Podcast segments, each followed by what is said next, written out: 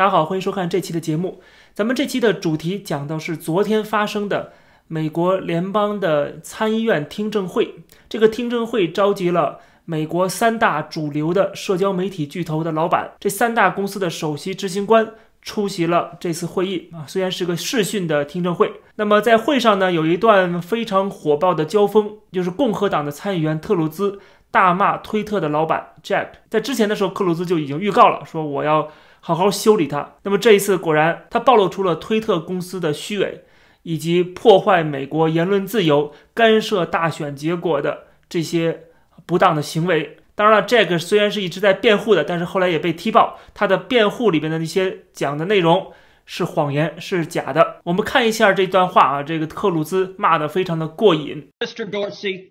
who the hell elected you and put you in charge of what the media are allowed to report and what the American people are allowed to hear? And why do you persist in behaving as a Democratic super PAC, silencing views to the contrary of your political beliefs? 他对这个推特的 CEO Jack 就说了：“是谁选你的啊？是谁投票选你来决定美国人民呃，能够看到什么，能够听到什么？美国的媒体允许 报道什么？他这段话等于就是把推特公司在这次大选过程中他的所作所为啊给暴露出来了，就是两套标准言行不一。在听证会上，我们也看到了谷歌公司以及呃 Facebook 公司的老板都说了，说他们的员工啊这个倾向于左派啊，是倾向于自由派的，倾向于民主党的，都已经承认这一点了。你这些员工倾向于哪个党派都没有关系，但问题是你这些企业充当的是媒体媒介的角色，而且不光是普通的媒介，它已经是实现了在美国的全面的市场垄断。在你形成了市场垄断的时候，你已经变成一个巨大的媒体平台和这个信息的传播平台的时候，你的立场是偏颇的。呃，你是替一方说话的，那么你就没有一个基本的标准了啊！你已经失去了它的公正性跟透明性啊！这也是推特公司一直在辩驳的，说我们会增加透明，我们会检讨。但问题是，他们真心检讨吗？这个 Jack 虽然应对起来好像是满不在乎的样子，但实际上我们都知道，民主党本身它的票仓就是华尔街，就是硅谷这些科技企业。所以说，这些科技企业啊，充当他们的呃保护伞也好，或者是支持某一个党派，这本身就已经破坏了这家企业应该有的社会责任和道德。我举个简单的例子，为什么克鲁兹这么生气呢？就是因为推特之前不是屏蔽了《纽约邮报》的报道吗？那么推特公司的解释是什么呢？就是说，《纽约邮报》的报道这个信息的来源。他们是存疑的，觉得这个信息来源是有可能是非法取得的，那就很有意思了。那请问，这个他们报道川普的税收的情况时候啊，这个川普税收在《纽约时报》上面报道出来的，你怎么不怀疑他的这个啊获得的方式是非法的呢？你有什么资格来决定这个信息是获得的方式是不是非法的呢？难道推特突然就摇身一变变成了 FBI 吗？变成了美国的执法机构吗？而且，呃，这个特鲁兹也讲了，说《纽约邮报》是创创建两百多年的一个老报纸，是哈密尔顿啊，这个美国国父创立的这个报纸。他不是随便一个人啊，在网上发了一条啊胡说八道的东西，而且他也讲得很清楚了，这个信息来源是哪里啊？是这个硬盘是怎么来的？是哪哪家电脑店出现的啊？为什么推特却还在屏蔽啊？这个 Jack 就回答了说，我们现在已经纠正错误了。但问题是，克鲁就讲了说，就在今天的时候，我在问你这句话的时候，这个转推这个纽约邮报的文章还是被屏蔽的啊，就可以看出来这个 Jack 是在撒谎的，他无法自圆其说，就是他现在要一心一意的为民主党拉票，要屏蔽一切尽可能的去屏蔽对拜登不利的消息。所以说，这已经变成了一个啊，这个民主党的一个传声筒，变成了民主党的支持者，已经站队了。他已经站队了。那这个时候，这家媒体平台就不能当做平台了，它就变成一家呃，这个有非常清晰政治立场的媒体了。那这个时候，我们就要说到了，就是美国的一个啊法案，也就是二三零条款。二三零条款现在有这种呼声，要进行改革，要进行重新的修订啊，这也是为什么要举办这样的听证会的原因。而且未来到十一月呃之后的时候，好像十一月七号的时候，就是大选结束之后，这三位也要继续的参加这听证会。这个听证会就是在研究这二三零条款要进行修改。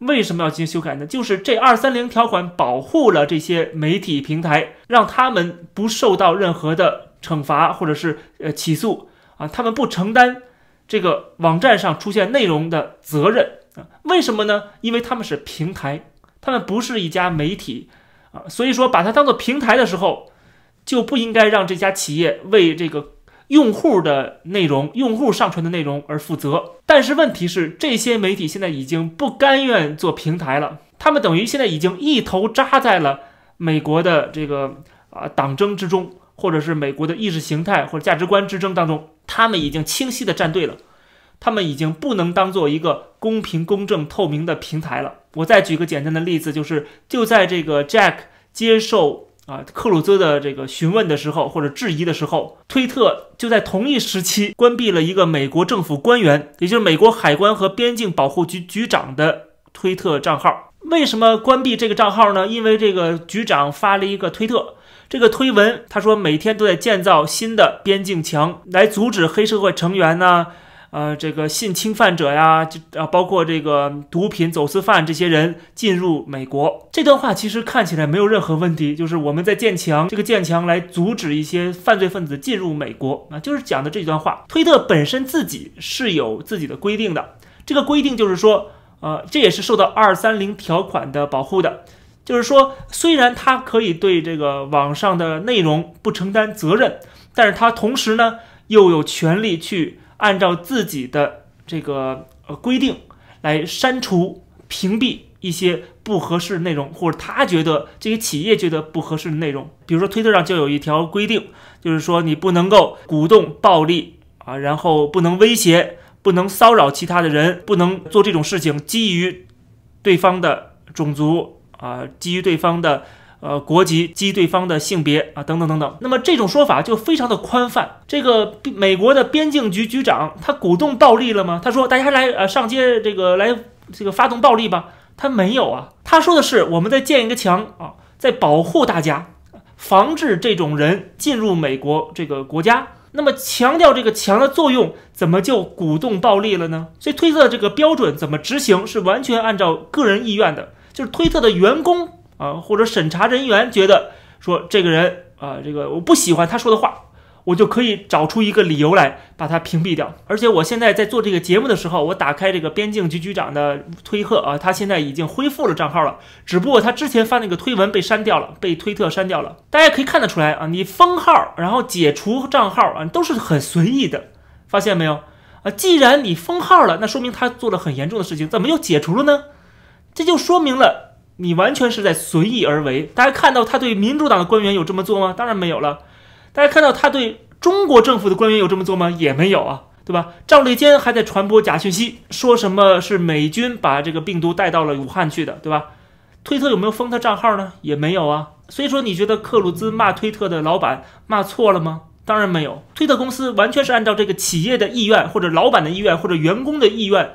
在随意的屏蔽他人的账号，在删除他不喜欢看到的信息啊，特别是对民主党不利的，或者是他们觉得感觉不合适的信息，那么你就等于变成了审查人员，来影响美国的言论自由，影响美国的选举。推特的老板还不承认这一点啊。我们看到 Jack 他说：“哦，我觉得这个美国人民是可以。”呃，自由选择什么信息的，他们可以来决定选谁不选谁啊。推特公司是无法改变呃这个选举的或者影响这个选举的结果的。这是推特公司的这个 Jack 在听证会上的发言。但是问题是，大家注意，既然你相信人民能够有自由选择的权利啊，不会受推特的影响的话，那你为什么要屏蔽信息呢？那你把这些信息全部展示出来。让大家选择就完了呗，相信的就去相信，不相信就不相信。选川普就选川普，选拜登就不选拜登。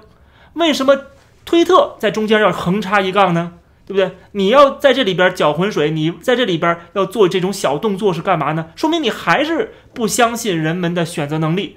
你就是要通过你的信息过滤来改变人们的思想，来决定你来决定人们应该听到什么，不应该听到什么。说明他们其实根本就不相信美国人的智商，相信美国人的选择。他们要利用自己已经拥有的媒体的影响力和他这个平台的垄断的能力来左右美国的民意。实际上是他们想当一个主宰。大家要清楚这一点，他们想当美国人民的主宰，来决定啊什么是对的，什么是错的。他们觉得支持川普就是错的，他觉得支持拜登就是对的。所以说，他的整个的媒体平台的这个审查机制就朝这个方向倾斜，这个才是问题所在。跟他们讲的说相信人们的选择，相信自己不会影响人们的选择。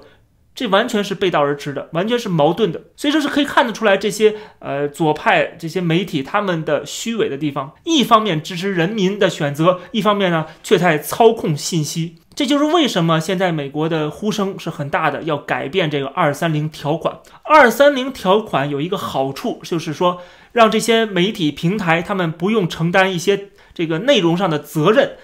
这个时候啊，就可以保护他们，他们就可以更鼓励大家去发文章啦，会发图片啦什么的，因为他们这个平台没有责任嘛。这样的话，就促进了媒体平台的发展，促进了这些企业的成长，这个是没有错的啊，确实是让这个美国的互联网产业非常蓬勃的发展，嗯，就是说。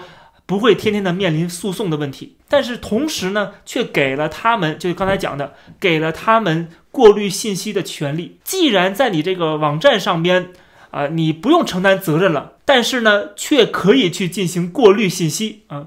你选择什么样的东西出现，什么东西不出现，这个我觉得是有问题的，因为给了你第二种权利，让你去呃选择信息的时候，你就应该承担责任了。所以说，二三零条款需要改革，而这种改革在我看来啊，我个人的意见就是说，要保证这些媒体平台的这个公正透明，这个是很重要的。这个平台已经拥有了全世界上亿人在使用了，这时候你承担了一个公共空间的这样的一个责任了。你已经不仅是一家普通的私有企业了，你承担了一个营造公共空间的这样的一个很大的一个公共责任了。所以说，这个时候就必须要加强监管了。二三零条款给了这个公共空间啊随意处置信息的权利。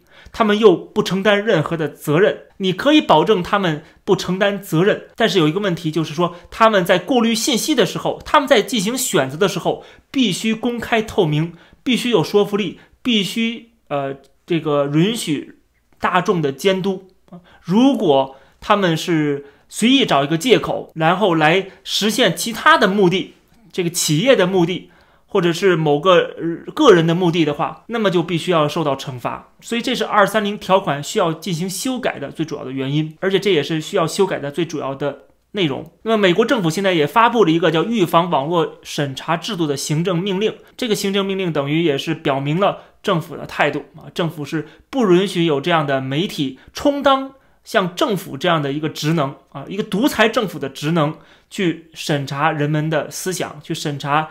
这个人们收到的信息啊，去进行这种过滤，而且是不清不楚的，而且给出的是完全没有说服力的理由。这不光是美国这个国家的问题啊，全世界我们所有人都面临这种网络信息的啊这个垄断的问题啊。因为这个垄断的问题啊，如果是让它日益去扩大，而且不经过监管的话，那么必然会影响我们的公共利益和我们的公共空间的。言论自由。那么这期的节目就跟大家先聊到这儿。如果大家感兴趣的话，喜欢这个节目，可以点击订阅我这个频道。我们下期再见。